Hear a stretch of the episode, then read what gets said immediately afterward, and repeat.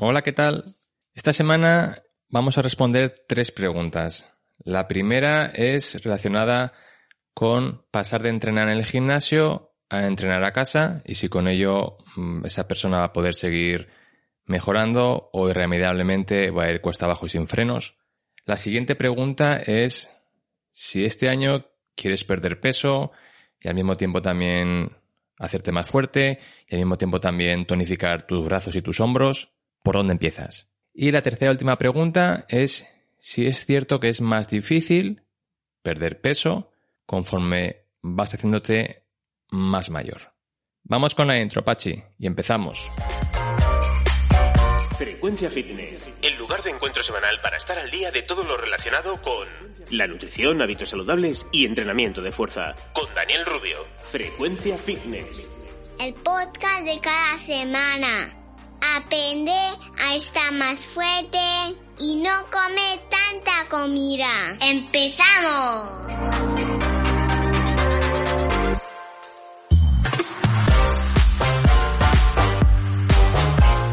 Antes que nada, eh, recordarte que por favor, si te gusta el episodio, si lo encuentras que te ha aportado algo, dejes un comentario, una valoración de estrellas, lo compartas entre la gente que conoces, que sabes que le vendrá bien escucharlo, o cualquier otra acción que ayuda a que el podcast siga creciendo de manera orgánica. Y ya dicho esto, vamos con la primera pregunta. Por cierto, estas preguntas, pues son preguntas que me van dejando por privado las personas en, Instagram, en mi cuenta de Instagram, que es frecuencia fitness 40, 40 con, con número.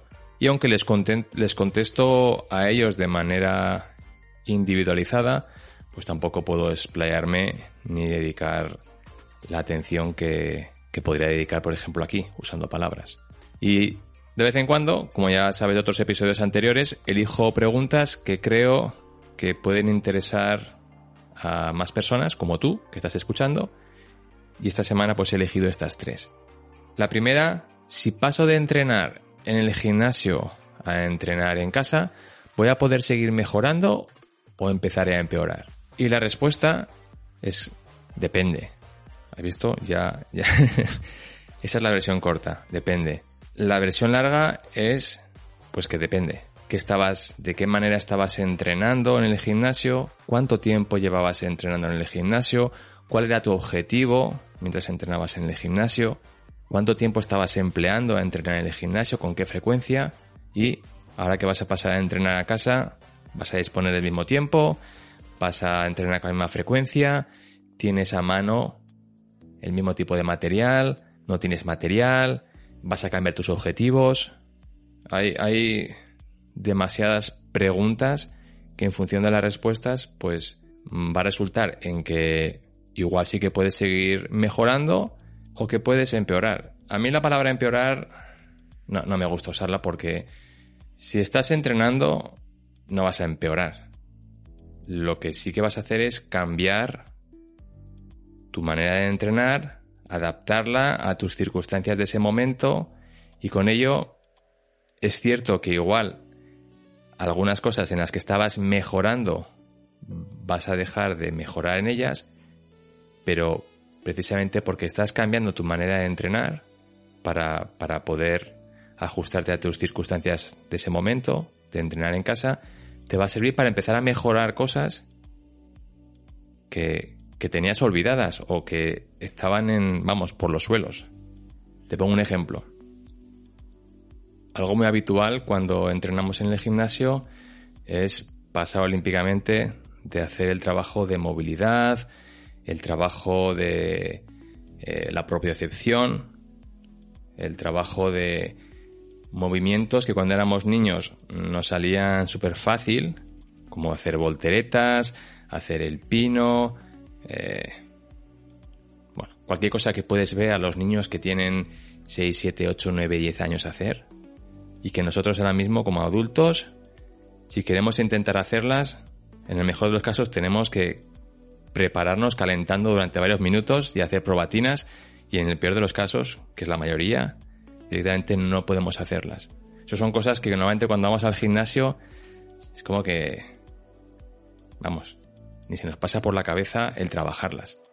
Porque vamos al gimnasio con la idea de usar las máquinas o las pesas o los ejercicios que tienes en mente para trabajar, pues, tu fuerza o trabajar la manera en la que tus músculos van a lucir. Y todo eso siempre decimos, bueno, ya si eso, si me sobra tiempo cuando termine la sesión, ya lo hago. Y nunca lo hacemos. ¿Qué pasa al empezar a entrenar en casa? Pues que esas son las cosas que podemos empezar a priorizar. Con independencia de que tengamos material o no en casa, ese tipo de entrenamiento sí que se puede hacer. Añade luego que te compras un poquito de material y puedes seguir entrenando tanto para mejorar a nivel estético como a nivel de fuerza de una manera diferente a la que venías haciéndolo en el gimnasio. ¿Qué quiere decir? Que si estabas entrenando usando cargas muy elevadas, mucho peso, en casa no vas a poder. Pero eso no quiere decir que, que vayas a perder esa fuerza que has ganado. Ahora en casa vas a entrenar durante la temporada que estés entrenando en casa para hacerte más fuerte con cargas más bajas, pero usándolas durante más tiempo. Un tipo de fuerza igual de válida para el día a día y para ir manteniendo lo que habías ganado que si estuvieras en el gimnasio. Entonces, resumiendo, no vas a perder lo que has ganado, vas a tener que modificar tu entreno y vas a poder centrarte en áreas que tenías completamente olvidadas y que eso va a hacer que cuando luego más adelante vuelvas al gimnasio, rápidamente recuperarás lo que estabas haciendo antes y encima notarás que puedes avanzar más rápido gracias a lo mucho que has avanzado en esas otras áreas que antes te parecían una pérdida de tiempo. Segunda pregunta. Este año quiero perder peso, también quiero hacerme más fuerte y también quiero pues, tonificar mis brazos y mis hombros.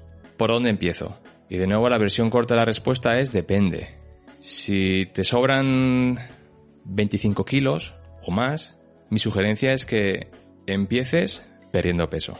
Y eso quiere decir que es algo que tienes que hacer usando la comida. De la mano de un nutricionista, de un dietista o por tu cuenta haciéndolo bien, pero la fase inicial, si fuera yo el que lo hago, porque me sobran 25 kilos o más, sería dedicar las primeras semanas a ir trabajando en esos hábitos alimenticios que me hagan bajar de peso. Y una vez que haya perdido pues esos 10, 15 primeros kilos, es cuando incorporaría los siguientes hábitos para empezar a hacerme más fuerte. Y el aspecto estético, que es el famoso tonificar mis brazos y los hombros, por ejemplo, eso ya vendrá más adelante, porque eso es el resultado de haber perdido suficiente grasa de la que sobra y haber ganado suficiente masa muscular de la que falta. Eso es algo casi los detalles finales. Eh, como en un dibujo, pues cuando ya has terminado todo, y te falta el empezar a poner ahí donde van a ser las luces para que todo quede bien. Pues lo mismo. Si por el contrario eres una persona que no te sobran 25 kilos o más, sino que simplemente piensas que te gustaría perder 10, 12, 15 kilos, yo empezaría por hacerme más fuerte. Empezaría por el entrenamiento. Porque eso, sin darte cuenta, casi sin buscarlo, te va a hacer que, poco a poco te salga natural el ir cambiando esos hábitos alimenticios. De manera que, que vas a tener menos resistencia a querer hacerlo, gracias al entrenamiento, de, para hacerte más fuerte. Ya ves que en ningún momento he dicho cardio. No porque el cardio sea malo, sino porque en este momento en el que tú te encuentras, hacer cardio, lo quieras admitir o no, es una excusa para no tener que entrenar con la idea de hacerte más fuerte. Bien porque ya no tienes tiempo, o bien porque ya piensas que no te hace falta, que ya has sudado y te has, esforzado, suficiente. Con lo cual, en este momento, el cardio, como he dicho otras veces, es tu entrenamiento de fuerza, ese es tu cardio. Mm, dicho todo esto, eh, la pregunta empezaba con este año quiero perder peso, hacerme más fuerte y también quiero eso, eh, tonificar mis brazos y mis hombros. Eh, esto es un objetivo muy ambicioso y, si te sobran 25 kilos o más, tienes que tener claro que este es un objetivo a, a tres años vista. Y, de verdad quieres que sea un objetivo a tres años vista, porque todo lo que sea menos tiempo que eso quiere decir que vas a conseguirlo a base de hacer y de buscar muchos atajos, atajos que luego es imposible que puedas mantener en el tiempo, que es lo que tú quieres. Lo que vayas haciendo tiene que ser algo que puedas continuar durante los próximos 30, 40 años.